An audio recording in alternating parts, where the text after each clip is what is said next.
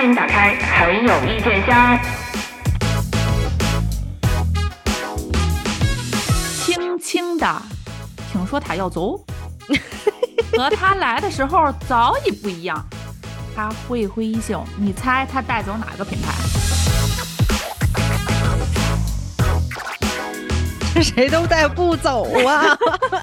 所以都哭了，是不是？这个伤心呐！以后再也没这些品牌了。我觉得你你要是再用人家那个带冰康桥，你就得给徐志摩烧点纸钱。我觉得，哎呀，哎，你说这算咱们阶段性胜成果吗？不能胜利啊，成果。你你那意思就是说，人节目人节目成果是咱方的是吗？那你这事儿说出去不好听啊。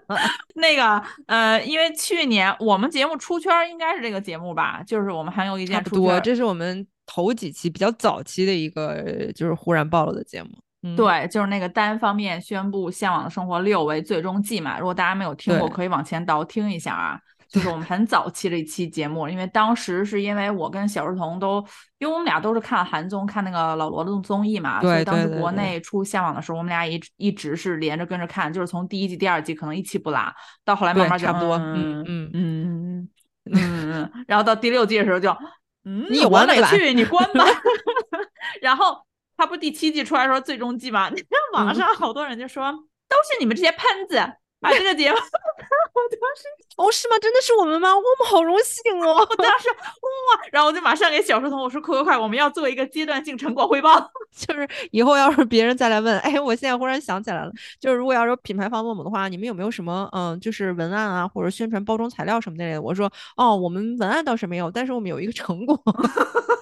我们嘴可硬，我跟你说，对我们方别的节目，你最好别得罪我。我说你完，你你没有第二季你就完了。我跟你说，我我看那个网友特别逗，就说那个说都是你们这些喷子给他喷完的。我心想，你这个节目明显的就质量直线下降，然后还赖我们是被我们给喷没的。就是大家不喜欢看，是大家表达的真实的观感，然后你不能说因为大家不喜欢你了，然后你收官，就是就是被我们方的嘛，这种事儿就是有了个先来后到，行不行啊？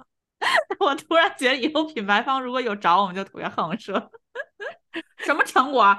哪个节目把内娱一个节目给骂没了？我跟你说，你去你看我们早期节目，我们早 早就预言了，因为我去看了那个第一期和第二期嘛，就是上一期是那个那个宋丹丹老师和沙溢还有陈赫，就是又又回来了嘛。第一期是探探孩子们的班，探孩子，对。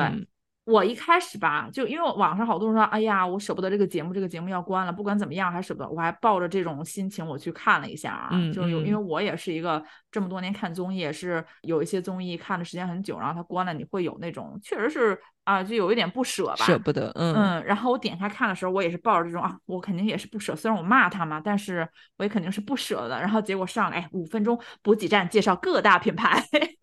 他可能真的就是被网友给骂，但是不知道为什么关自己的节目，就是被骂怕了关。对，但是自己可能根本没有 get 到自己是为什么，因为我我忘了是在节目中还是还是什么，就是黄磊不是有做一个说明嘛？他就说，他说其实我想关这个节目也有很多，好像是在。网络平台上吧，就是说，他说我有很多其他的原因，就是本身啊，也说了一个比较冠冕堂皇的理由，就是说，呃，好的节目应该是在它辉煌的时候谢幕，就不应该在人们就是不喜欢那时候谢幕。我想说，那你应该在第四季的时候就 谢幕了。然后，然后他后边又说，其实他也在过去的一年当中经历了种种对家人的伤害和就是网络对家人的伤害和不公平的地方，怎么怎么样。然后他现在才呃，就是因为需要保护自己的女儿什么什么，才开始采取一些行动。如果我那意思就是。真的就是他整个的那个叙事的感觉，就是挺好一个综艺节目，让网友给骂没了，然后挺好的一个家庭，让网友给骂散了，就那种感觉，你知道吗？就更让我觉得我火 啊！就是你确实就是你女儿经历了很多不公平的事情，但是你嗯，把它平移到自己身上合适吗？就是对，而且我也有点就是不好不好分辨，锅甩给网友和你的女儿呢？就是本身你像，因为他女儿不是成年人，就是他女儿遭受到伤害的话，作为他的父亲，作为他的母亲，肯定也是，就是肯定也是心是连着疼的嘛。这个，而且一些后续的措施肯定也是家长去做的。那他的那个伤痛和他那个委屈，我也可以理解。但是他这种说法，就总让我感觉，就是连受伤这件事，你都要你都要 take credit 吗？就那种感觉。就就是卖惨嘛。你看他这一季最终季主要打的就是煽情和卖惨嘛。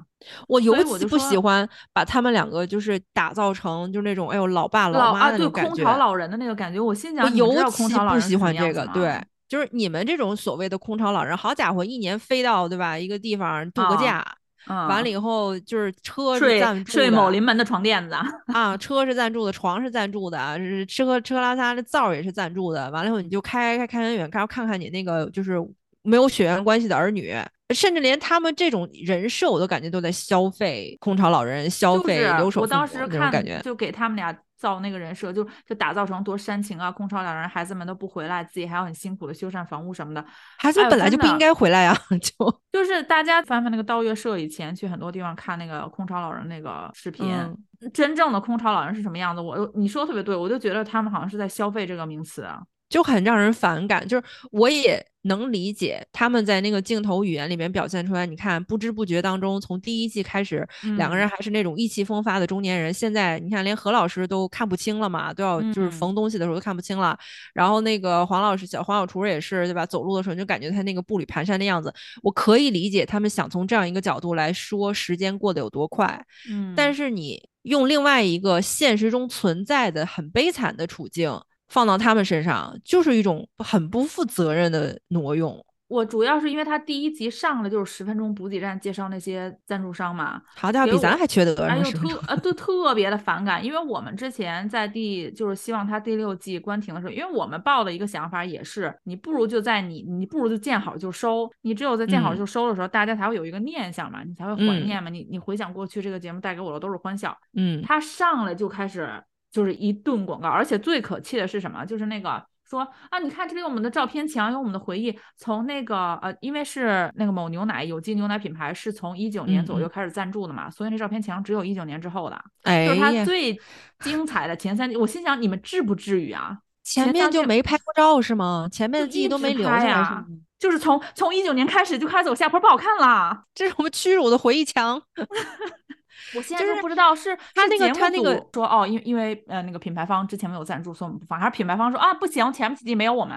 我觉得可能是一个妥协的结果吧，还是说他中哎他中间有没有换过制作团队啊？一直是王正宇嘛，王正宇和张恒熙嘛。那他们的赞助商是从开从头开始是是不是前面是个竞品呀？以前我记得是没有赞助商，前两季第一季肯定是没有，对，第一季土锅土灶嘛。嗯，那就是如果要是前面没有你的竞品的话，为什么不能包包含上前面的回忆呢？为什么这么小气呢？就特别小家子气嘛。我们有一些广广告商。就就有一些品牌，我跟你说，这个格局就是花了钱了以后就什么都想要，完了以后就对吧？就是要求贼多。我我我真的就是看到这种就是小家子气的这种这种品牌方，就感觉哎算了算了，就是节目收的也挺好的。我我真的觉得这个节目是，如果说最大的一个诱因导致我们对它没有那么大的喜欢，就喜喜欢那个程度层断崖式下降，就是因为植入广告太多了。嗯，它它到后期都变成那一一期四五十分钟节目吧，四十分钟恨不得都在口播念广告。而且他到后他到后边以后，你想最开始《向往的生活》，他甭管借鉴的韩国原版吧，就是韩国原版的那个综艺的精神和宗旨，就是把你们放到一个完全几乎完全脱离的现代生活辅助的那么一个环境，让你被迫回归自然。你吃每天睁眼就是为为了吃喝拉撒来来这个操心，然后来受累。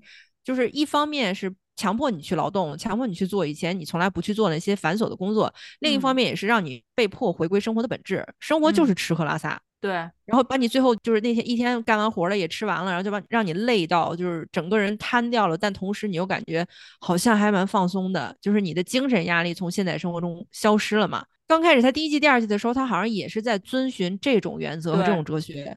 但是自从他这些啊金主爸爸们开始乌嚷乌嚷开始给他送又抽烟机又送冰箱，到后来恨不得咖啡机也有了，怎么着也有了，啥都有。那你到底就，所以他慢慢就因为这些商业元素的植入，就从原来一个回归自然、回归向往生活，变成了后边的一个就是一年度一次假，就变，然后演艺圈朋友们来推推广一下就行了啊。对，没错，没错，没错。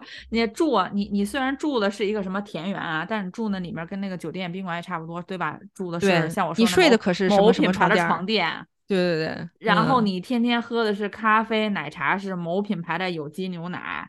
你做饭是用的是某品牌的什么集成灶。然后这一季最逗的是，我我觉得他可能是有点意识到了这个，或者那个品牌今年没赞助啊，就是去年我们不是吐槽他吐槽特厉害，就是那冰箱那个现代化大双开门，还还到小山村里面大双开门冰箱嘛。然后这一季就变成小冰箱，本身他照厨房进去的时候，我还看到那个那种小的小小我们我们家里小时候那种绿色的上下门那种冰箱嘛，就比较回归原始。我还说哦。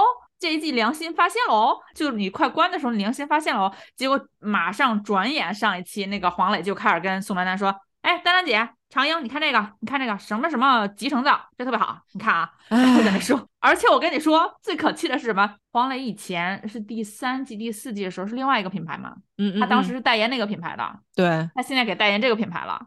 哎，他们这种代言就没有竞争限制吗？我不知道，就感觉他代言哪一套厨具，哪哪套那个厨房就就进驻。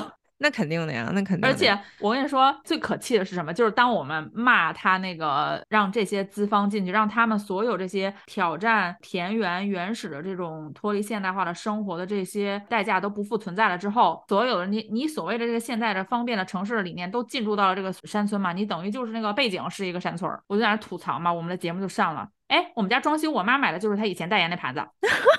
我妈说黄磊代言的，你可以跟你跟你妈说，明星我回家不要用这个给我做饭。就是明星代言这个有有多么大的影响力啊！那确实是，那肯定，而且因为他本身又自己走那种家庭主夫的人设，你知道吗？黄小厨的人设，所以他代言这个确实也是就是克定克码，很合适。但是就让人感觉，刚开始我们看的是你们手忙脚乱，为了一日三餐奔波劳碌，然后就让人感觉有一种虽然我现在早餐现在一天就两顿饭，基本上啊啊啊，基本上就属于你比你们同村那些村民过得可好很多了。那你这个生活是村民们向往的生活吧？对对对对对，就是普通人的向往的生活，每天睡到你要说那样的厨房，我是挺羡慕的啊。每天睡到那个年轻人睡到日上三竿，嗯，这个岁数大点了早起出去跑跑步啊，溜达溜达啊。然后就呼吸一下这个自然的新鲜的空气，回来之后，昨天打的卤，下点面条，谁起来给谁下碗面条，哎，然后用我们有机牛奶做一个咖啡呀，做一个那个奶茶呀、甜品什么的，对，然后小辈起来就凑合吃一吃，然后就开始走啊，出去啊。开车就就就开始没事儿找事儿，你发现没有？就是自从他们不用解决 一日三餐问题之后，就开始找事儿，什么去什么当地什么解锁啦，不管是在海在那个渔村打鱼也好或什么的，就这些事儿全都是没事儿找事儿找出来的。去乡镇逛一逛嘛，然后就采购啊，采购完了回来就开始大家一块儿就在那厨房里面用现代化的集成灶就开始做饭。反正每天的固定曲目就是大家坐到一起吃，然后就夸黄黄老师做的饭好吃，这一天就结束了。真的是我们普通人向往的生活，就是他这他这真的不应该叫向往的生活，他应该叫向往的度假呀。他这个，而且他第一期他不是去探访那个三个小孩吗？嗯，我觉得那那期就是有点强行煽情了吧？他那个保不齐是因为他就是开天窗了，没有内容，那期嘉宾没有到，所以他们不得已临时改变。你不觉得特别诡异？就是你们都一块拍了大概有六七季的节目了。然后你们每年这个时候都录像，一说就是我们这个感情又特别好，像一家人一样。完了呢，你们三个去到那个地方啊，我们这期啊开始录了吗？啊，我们这期是最后一季了啊，然后就 就是签合同的时候，经纪人没告诉你吗？你现在给我啊个屁！对，就就你们不知道这个事儿吗？你们每年都哎，你们如果真的就是感情都挺好的哈，你们每年到这时候，你好歹问问你经纪人吧，哎，今年向往生活怎么怎么没签我们呀？怎么不录啊？啊，现在什么状况啦？哦，那你们感情有你们说那么好吗？就是特别人为的想制造，嗯。就是对对对，就是人为的营造出这种煽情的感觉。就是你这种人为煽情，要是不高明，要是这个戏剧编剧编的不够好，被观众看出来了，就会让观众觉得很没劲。对，就是因为他这样子煽情，然后再加上他现在就是网上，我我怀疑肯定是有他们雇的，就是说这个啊，都是被网友喷挺多的。我就觉得你你上一季创新不出来，你骂网友。这一季停播怎怎么着就道德绑架我们？想说你们，因为你们怎么怎么着了，就是因为你们怎么怎么着了。那肯定这原话都是王正宇说的呀。就我我特别奇怪，就是如果你看，其实老罗拍《三十三餐》，他拍过很多版嘛，什么啊，他也拍过什么渔村版呀，然后包括后来那个山里的也拍过，水晶男孩不是也去参加了一版？我那逗死我了，就是对，就是如果不抵触寒冬的朋友们，你们一定要去看一看水晶男孩那一就是殷志源，那真的那真的是就是当天开那叫什么所谓的那个策划会，几个主咖，然后来了以后夯啷夯当的，甚至我们原初丁不是殷初丁都还穿着拖鞋来的，然后直接会议结束走了，马上拉走。我没有带衣服，不用带，马上拉走。对，这个也是我哪个综艺敢这么拍？我就问你们，这是另外一个点，就是为什么我们的综艺，你不管是什么类型的综艺，你是之前的那些出国旅游的也好，嗯，去呃境内旅游的，你中中餐厅、向往的生活也好，怎么我们的明星永远有那么多大箱子呀？他们为什么有那么强烈的？不能说为什么吧，我们知道为什么，就是他们怎么他们那么强烈的那种容貌就是枷锁。就算他本身本身可以素颜出现在镜头面前，他本身可以很大大咧咧的，但是他的团队不允许。他的团队允许的话，商业价值不允许。我我特别奇怪的就是，你看咱们看其他老罗的那些三十三餐系列，就只有常驻可能是拎一个大箱子，就是来嘛，就是这一期当因为住的时间长嘛啊，精善片。普通那些可能就是一个比较小的，我们我们觉得合理 size 的一个。如果是女演员，可能拿的稍微多一点，但是她那箱子里通常也都有点小礼物啊什么给带过去，这个我可以理解。你拿个箱子，对吧？我们我忽然想到了一个箱子，就住，而且而且三十三餐韩版是住两个晚上。我忽然想到了一个可能是比较现实的原因，就是韩国比较小，你不想过这个事儿？可是我们也是坐飞机啊，又不是开车啊。就是有没有可能这些明星他跑这些行程，他一从家出来以后，他可能要去好多地儿。啊，我明白你的意思了，就对对对，就他可能去完向往生活，马上我也是忽然想到的，就是为什么？因为你刚才说，你看韩国嘛，就明星女明星也不过就拎个小箱子。我想说，可能他们就算要再跑下一个地儿，他从那个地儿回到自己的那个聚居地，可能也不需要花太长时间，所以他可以往返。但是像像咱们的艺人，可能他要到这儿参加一个综艺，完了以后马上就，因为中间好多期的时候，咱们也看看到有些那个嘉宾人就是马上要走，因为下边要拍戏也好，或者下边要出席什么活动，可能因为是这个，所以他们拿的东西会比较多。这个我将将可以理解。那我也那我也理解一下吧，省得老说我喷。但是不能理解的就是为什么他们承诺参与一个综艺之后不能放弃一切，就是你就你就让剧组耍你呗。大家其实就是愿意看艺人很落魄，然后很出其不意的那种那种状况，你想看他真实的反应。但是咱们的艺人就是被保护的很好很好，咱们的艺人就是那种感觉。我准备好了，团队经纪团队跟我说，OK，你现在马上要开始进入一种你现在要濒临崩溃的感觉，OK 了吗？OK，然后就开始演。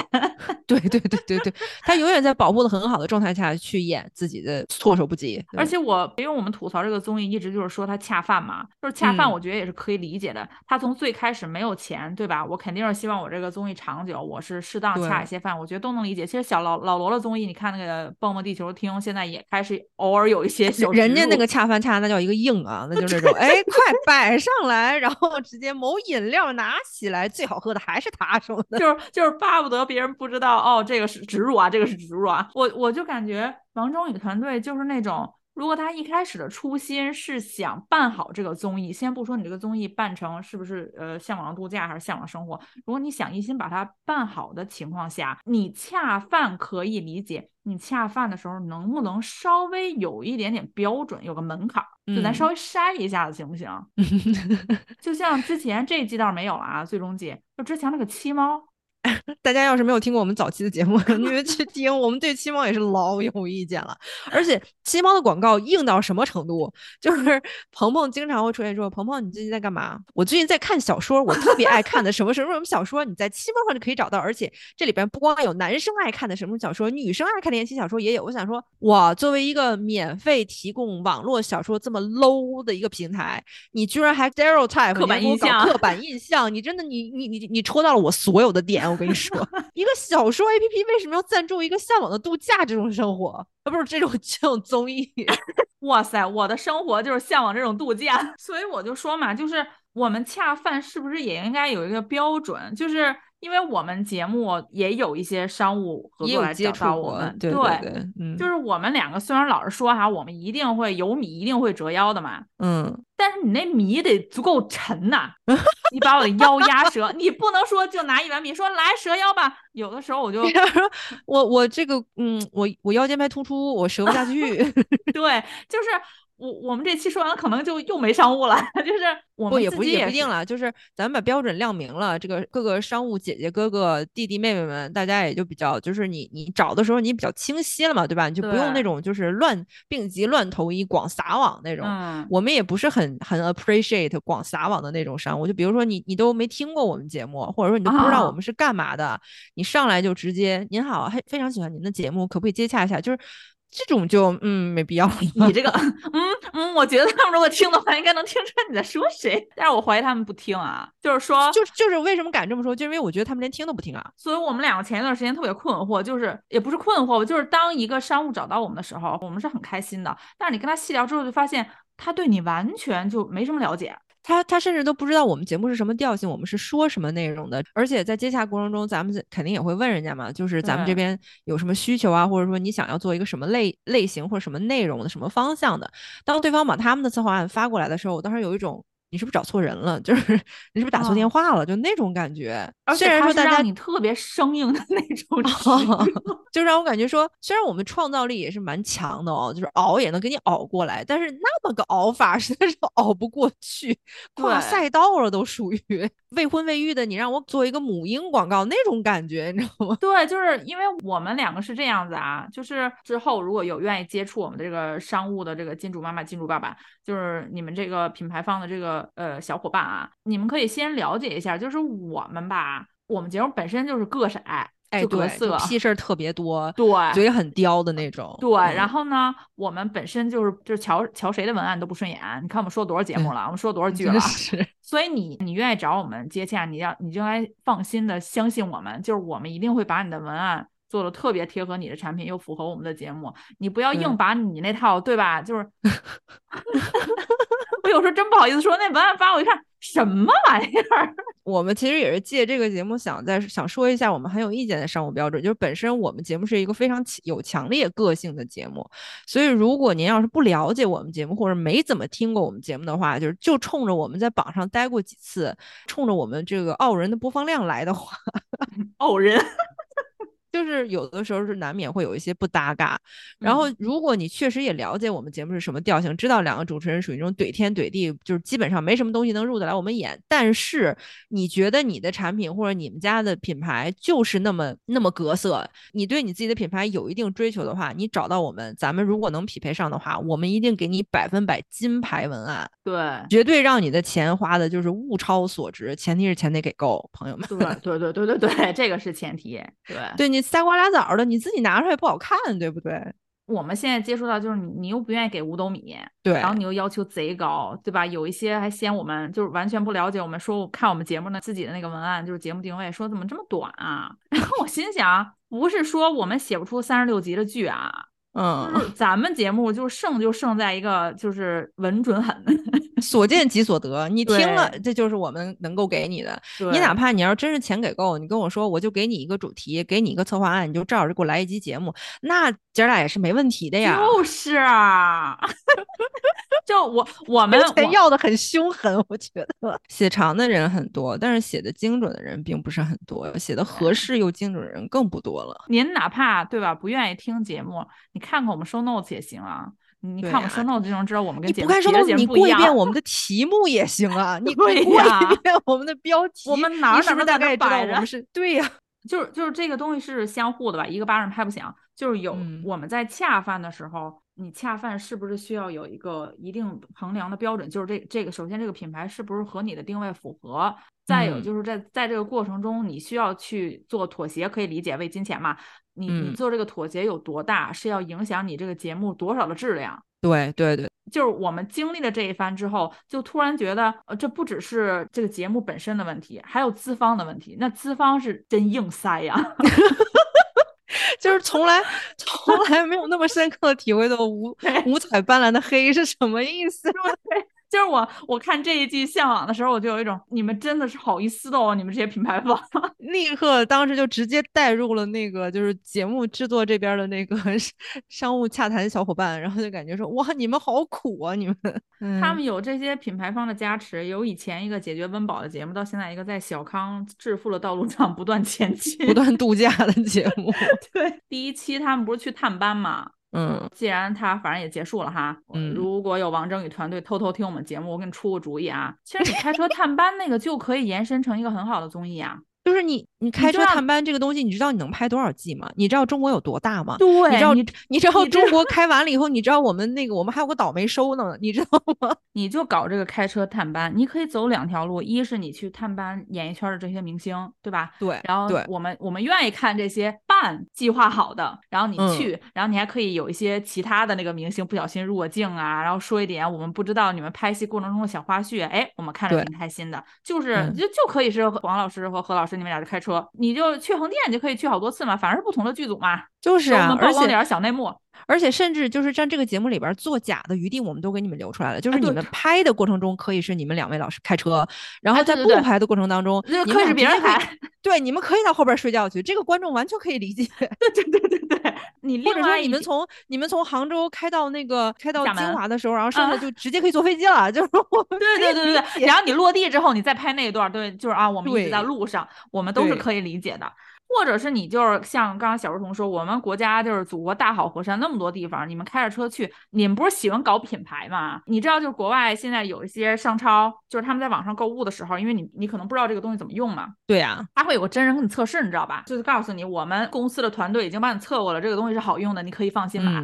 我就觉得你你们既然喜欢搞品牌，你们就帮我测这些品牌。你就比如说这个洗洗衣粉，对吧？今年不是有一个洗衣液赞助吗？你们就可以说，我就来一个短途旅游，我就带这些品牌，我每次去测，我就是比如说，我就去那种专门能把我衣服弄脏的地儿。某字早年的广告路线就是这样的啊？是吗？我都不记得，你不记得吗？当时还是郭冬临老师呢。好家伙，大光头，穿一个红毛衣，早年都是这么拍广告的。我跟你说，或者是你比如说黄老师不是代言这个皂嘛？你就去各地开车去各地做饭呐，给人家，然后就到各地，你看，比如说海拔多少多少米，你这灶还行不行？你去专门去那个湖南呀、江西啊，然后四川啊这种需要爆炒辣椒的地方啊，对对对对对，你就去那儿给人做一餐，给人老百姓做一餐，对吧？然后顺便就验了这个灶了，这不挺好的吗？而且你还是带着团队来的，到那儿直接说大姐，我征用你的厨房，马上给我 装，咔咔咔，你知道吗？某某集成灶给你装好了，今天晚上咱们就是全辣椒宴，我跟你说，对，然后大家炒个十斤辣椒不罢休，然后大家一吃，哟，这么好吃，你这灶真好，然后哎。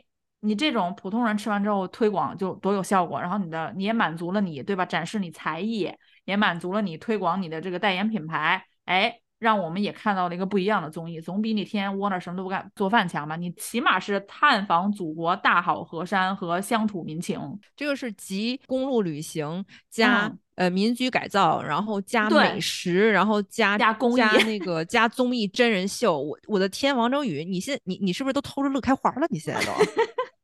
然后必须还是要在阿芒里播是吗？对对对对对，但是你不能走啊，你你去别的平台不 行啊，你这个节目只能在芒果 TV，你知道吗？那你还不如直接把这个 idea 卖给芒果 TV，哎，可以可以找别人来也行，这个温柔不用留给王正宇，毕竟不是阿芒体制内的人。你说到这个老王，你就不得哎。怎么一提综艺就得提这个罗彤，我真是很烦，因为绕不开了。嗯，前一段不是报那个谢娜就是产后复出加盟那个《萌探探探三》嘛？这是一个好奇妙的综艺，就是它从第一季开始就不好看啊，竟然还拍到了第三季。因为它前两季是罗彤嘛，它这一季就是罗彤不在了，但是那个班底还是那套班底嘛。我就感觉它第一季播的时候，因为我是咱俩都是看明侦看的比较多嘛，我我不怎么看蜜桃，但我知道就是明侦之后，芒果台研研发出了很多这个就是他们叫迷踪嘛，就是 IP。悬疑推理类的，然后就成了一个迷踪的厂牌嘛。反正我们都是看明那个明侦比较熟悉。当时那那个探探第一季出来的时候，我还说我说看这介绍怎么那么像明侦啊？嗯，然后我就点进去看了两期，我说嗯，好无聊，就是它剧情没有那么。它从起名字就起的很无聊，萌探探这里边谁萌？你告诉我。等到第二季嘛，第二季不是老上热搜嘛？啊，就好笑好笑。第二季我点开了，我说我说这还是蒙探探案吗？这不就变成了青青春环游记了吗？就是一堆游戏砸在那儿，我就感觉这节目一直没搞清自己想干嘛。就是第一季吧，想学名侦，东施效颦没学好。然后第二季呢，又啊，那那我们对吧？我这推理这搞搞这个案情剧本不行啊，我就叭叭叭，就罗彤最擅长就把老罗那套综艺拿过来嘛，就是那个游戏玩这个玩那个 IP 悬疑推理类青春环游记。然后 然后到第元素好杂，到第三季吧，然后他不走了吗？他团队又搞了一个。哎，看来看去就好像是那个，你知道 Running Man 有时候不经常搞那种谁是谁是间谍，猜谁是 spy 的那个，他就玩成了一个那个样子了。这就是属于狼人杀套，但是他前半程就是一般我们看名侦好看，是因为名侦上来没有幕后那些，每个人就是拿剧本我就开始玩了。对对对对对，你是什么角色？然后。然后选的选的这些那那个 NPC 这些玩家又很好，就是大家互动也也很自然，然后效果也有。然后他这个呢，就是又要你要闯关，你要做游戏，就是又又打电话。我一看这这一季又有打电话，你打电话你让谁说什么话？我说哇塞！我当时我身心中升起升起了由衷的对罗彤的佩服，他怎么能这几个烂游戏套这么多综艺的壳呀？就反正有这些游戏也没有没有人会去注册那个什么嘛，会去注册版权，所以就反正你你用完了我用，我用完了他用嘛。我觉得他们可能这些综艺 PD 就是没事儿私下聚会啊，喝酒的时候会说，哎，我这儿有个新游戏，你要不要？他们可能是这样，那个喝酒说，哎，你看没看韩国出了新游戏是这个。对对对对，一边喝一边在刷，是吗？那 交换一下，我我最近看了老罗出的可是这个游戏啊，哎，那个《地球游戏厅》第二季出来了啊，就是今天晚上大家都看一下。就因为我们知道罗彤曾经也是一向就是要很多植入嘛，他也是破爱品牌方的一位导演。嗯。这一季也是，就是那个某乐滋、某利、某乐滋冰激凌赞助，哇塞，哎，这个品牌啊，就这个资方跟这个罗彤真搭真配呀！就是罗彤是一套游戏放进不同的这个包装的综艺里面。就这一个赞助，在这个节目里面，嗯，能不停的每隔十分钟就出现一次，就是每隔每隔十分钟出来一次，那大家吃吃冰棍吃这么频繁，不怕胃寒吗？然后硬在一些游戏闯关环节里面，最最后突然出现这个某乐兹，而且我跟你说，最搞笑的是，我当时出来我说，哎呀，好久没吃了，哎，好，突然还挺诱人的啊，这个赞助看上去，硬插入了一个广告，就闯关之前，好，你要猜，他猜着，好，那你们可以来选这个巧乐兹吃了。打开那冰箱的一瞬间，你知道有的时候冰激凌那个蛋卷筒。不是纸包装的吗？外面经常就感感觉放时间特别长了，会有一层霜，然后你就不想拿那个。那是因为冻化了之后又冻的感觉啊！对对对，反正就感觉不新鲜，你就不想拿那种嘛。然后他那个综艺里面打开就我说啊，你说我这期我们能不骂资方吗？你这些品牌怎么都这么上点心？就是对，而就是我可以理解，就是从那个制作角度上，我可以理解，就是他当时拿这些货的时候，不可能是连着冰箱一块运过来的，肯定是先从比如冷库拿出来，就是从上一个冷藏到到那个剧组现场的冰箱之间可能会有一段距离，或者是有一段时间，在这个这一段时间呢，然后那些冰激凌稍稍化了一丢丢，然后马上放进冰箱的时候，可能冰激凌本身没有化，但上面结了一层霜。但这个就很让人讨厌，很让消费者反感。就是我们自己去便利店买的时候，我们都不会挑这种的呀。你自己对吧？你资方你肯定要跟组的吧？咱也不知道人家跟不跟组，你不能去看一眼吗？你不能把那些霜擦一下吗？对于吃冰激凌很有要求的我们来说，看了那个真的很倒胃口，瞬间的那个呃回忆杀就没了，就戛然而止。而且我就想说，这他这个第一期，因为其实我还挺期待谢娜上这种做真人秀的嘛，因为因为我觉得谢娜一直认为谢娜是一个非常适合参加真人秀、不适合主持节目的人。对对对对对，他，你像他之前在芒果参加了一些和姐姐们的那些真人秀，我都觉得他特别有意思。然后我不知道是不是因为他产后复出啊，就是那个还情绪还没有调整好，他是个剧本杀嘛，是个综艺嘛，他到最后就。就最后，因为他是跟孙红雷是一波的，但是孙红雷最后把他给淘汰了，嗯，然后他就哭了，就是那个哭也是哭的声声有点就是无厘头，我觉得。对，就是当时网上不是也有说的嘛，我就感觉怎么这么玩不起呢？我不是想黑他哭啊，我我是说，就是他可能是确实挺投入的玩这个游戏，但是他作为一个这么多年的这个艺人，他也不是没参加过名侦啊，就是这些这些类似的剧本杀的节目，你好歹要知道你现在拍的是个综艺吧。你是在做节目哎，这个这个综艺带给我们的不是搞笑吗？然后因因为他最后一哭吧，就很诡异，就感觉因为第一期不是讲那个狂飙剧组嘛，就是那个老莫和那个李想俩人本身就不是什么有名的演员，好不容易上着这个剧火，因为是爱奇艺的剧上了个综艺，你就感觉那那俩人就是卑微的有，然后就是哇，娜姐哭了，娜姐哭了，谢娜那本身其实对于人家来说，人家挺惶恐的呀，人家好不容易来参加个综艺，结果好家伙最大的咖之一还给哭了。对，然后那个那个老莫就啊后半程就一直对不起对不起，抱歉抱歉抱歉，也挺实诚，你就感觉人家演员挺实诚的。咱们之前看，比如说看韩国跑男，就是 Running Man，或者其他我们看那个无限挑战呀、两天一夜什么的，你你游戏你颁奖啊，你给那些什么金条啊。什么金币呀？那就是谁赢了给谁嘛，对吧？你你你，那你游戏要不然你做什么呢？哎，这个可好，就是明明最后是老莫赢了，他最后就投票，因为因为谢娜哭了嘛，大家最后票大部分都投给了他，然后这金牌就给了他。也请金牌不要是纯金啊，就 然后银牌呢就给了老莫赢了嘛，就啊理所当然给了老莫赢。然后第二个银牌给谁？就是全程啊，就是给完全没玩明白怎么回事，给了宁静，因为宁静那那你也不敢不给他呀。怎么着是是谁混给谁是吗？就是宁静。我我觉得他特别不适合，就他一是没玩明白，二就是一直臭脸。其实宁静真的很不适合参加，我我真的我不是特别特别喜欢他所谓的真性情，我觉得他就是见人下菜碟儿，就是谁好欺负欺负谁。然后他还在那儿给狂飙的讲什么什么导演呀、导演和演员呀和编剧啊，谁肩负的责任更大呀什么之类的。哎，我就突然想说，我们看 Running Man 的时候，为什么 Running Man 就是捧红了一一个又一个常驻的女嘉宾呀？你比如说宋智孝。或者是全少敏，因为其实你说宋仲孝在那些呃什么间谍的那些游戏当中，不也生气也急吗？每次被被人背 叛或者什么的，但是他就很很巧妙的利用了自己这个发脾气，然后哎，营造出了一个不良之效这么一个。而且周围的人也会捧，就是每次他那样，周围的人就是先拉他呀，或者说什么呀，对对对，或者偶尔会就是他稍稍有一点生气会 cue 他那个哇不良之效又又出来了，对对对对对对，就是大家在非常有节制和恰到好处的把他这个人物烘托出来，但是又不让他太尴尬，因为你要是一个人在那生气没人搭理你的话也很尴尬。对，然后你看他新加入那个全少敏就是疯疯子，疯子，就是人家明明刚开始也是想端着的，结果被他们逼疯了的那个整个过程非常完整。对对对，我就不知道他是不是产后的那个，就是激素还没调节好，所以就哭了。因为我觉得他不至于是一个，那你说他参加这么多综艺了，也是很老道了。极挑他之前也参加过，那我觉得可能就是他太久没有工作了，然后一下那个状态没有找到吧，也有可能。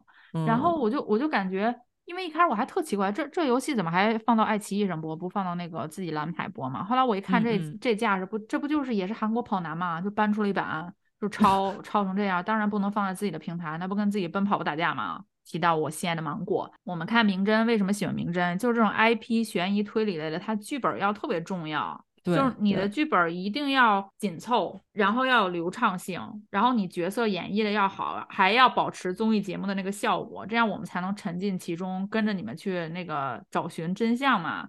你像关键是你得 make sense 嘛，对吧？你首先你得先说得通，对。芒果做的好，就是因为人家明侦买了版权呢。人前两季是人家韩国原版那个编编剧和导演过来驻场，嗯，一步一步教你怎么拍。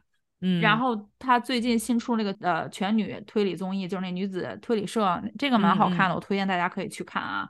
就是他也是买的版权。就是我们虽然老强调说你得有创意啊，你原创点东西。我们这个意思不是说，哎，你必须得凭空琢磨出一个属于你自己的东西，闭门造车那种。对，可以参考。对，你去支付购买版权，就是原创的一部分。就是因为其实它本身那个原版综艺，它是在特定，就是它是在本土的那个环境下、文化环境下和语言环境下创造出来的一个作品。当你把它那个版权买过来的时候，你是要根据自己的文化和自己的。综艺娱乐市场重新创作的，对，有的时候甚至你把版权买过来，那个版权就是个公式。真正出彩的，你的艺人还有你的剧本什么的，其实完全是你们自己原创出来的。这个我之前在那个小某书上刷到好多那个片段，里边就是说他那个第一期的案件好像真的又写实，然后 NPC 演的又特别好哦，那 NPC 超牛。啊，然后把那个把那几个主角给给哭的，我天，李雪琴哭的这脸都不行了。李雪琴真是个有才的人，真的，这这个节目多亏了有她，没她是不是就都推断不出来了？就，但是每个角色也都是有在用心的那个演绎的，主要是像你说那个 NPC 演的都都很真实。有时我看他们演的时候说，国产剧多请一些这些演员多不容易啊。可能很多人家就是。也是演员，就平时也有在等戏，然后没事接点这个活儿什么的，就跟很多编剧老师们 平时也是要去写剧本啥的。你的代入感，你看那些演员，你觉得特别真情实感。而且我我特别喜欢明侦和这个女子推理社，就是他们每一个案子不是平白无故就是一个综艺节目带你嘻嘻嘻哈哈，然后破案，对对，他最后都是在给你普及一个法律常法律知识。而且他那个其实大家可能。不会去感受到他这种创作的那个就是艰难度。它既要保持娱乐性，它还要在里面传递一定的法律知识，包括传递一定的这个就是呼吁嘛。因为有一些就是，尤其是像芒果台，他们本身就已经被盯了很久了。他们想要呼吁某一种价值观，或者说推动某一种价值观的话，那真的是要就是非常非常小心的，是一条非常非常细的那么一条分界线的嘛。对，所以当他们能够非常好的、非常照顾到所有点面的去把一个正向的正向的信息通过这么一个综艺、这么娱乐性的综艺节目给传达出来的时候，我我有的时候我是真的觉得那个幕后的老编剧老师们特别不容易的。要么你就得罪了审核，要么你就得罪了观众，你你两边其实就都很容易两边不讨好的。我是想到了那个呃上上上期我们聊那个消消乐的时候，综艺消消乐，当时不是那个说黄晓明参加集挑上来就说啊我我可不能跑呀，你们不能欺负我老人啊。然后小时候不就说嘛，说岁数这么大还出来参加综艺干嘛呀？然后我看这个《萌探探探三》，那个宁静也是全程就是臭脸嘛，就不动弹。就是啊，想起我们之前有一个网友就小听众留言就说我们看韩综也是嘛，韩综就属于韩国人其实前后辈那个关系多严格呀，可是他们打。上综艺那一刻，大家都知道为了效果，对吧？甚至有一些那些像李静奎什么的，就是我就是摆出一副冥顽不不化，然后你就是来得罪我，就是咱们造成这个综艺的冲突才有意思嘛。然后我们就感觉这些大咖真的没有人敢得罪。我就突然想，他们不是都玩这种耿直人设嘛？都觉得自己是特别敢说啊，别人不敢说的我都敢说。不如把他们这些人就凑一起，凑一屋里，天天看这些流量艺人那个真人秀是吗？对，然后在那批批评。然后你就说嘛，你不是说你你是以毒舌的那个呃身份立足于演艺圈嘛？那你就平淡，你就看你是不是耿直嘛。这节目就叫谁是毒舌，我是毒舌。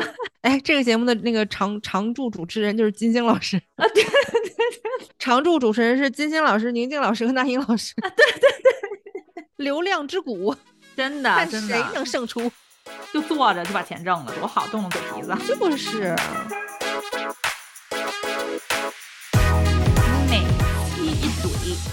这么能找品牌方，这么能挣广告，我觉得啊，像这个王征宇和罗彤不去直播带货可惜了，搞什么综艺啊？你俩就对吧？就两边倒呗，一个当导演，一个就是出镜带货，或者是。呃，一三五是一个当导演，二四六是一个当导演。先把半永久纹了去，不行，直播带货影响观众心情，不然就去那个过去的那个电视直直播吧。电视直销吗？电视直销，已经逝去的古早电视直销，靠他们俩把它救活。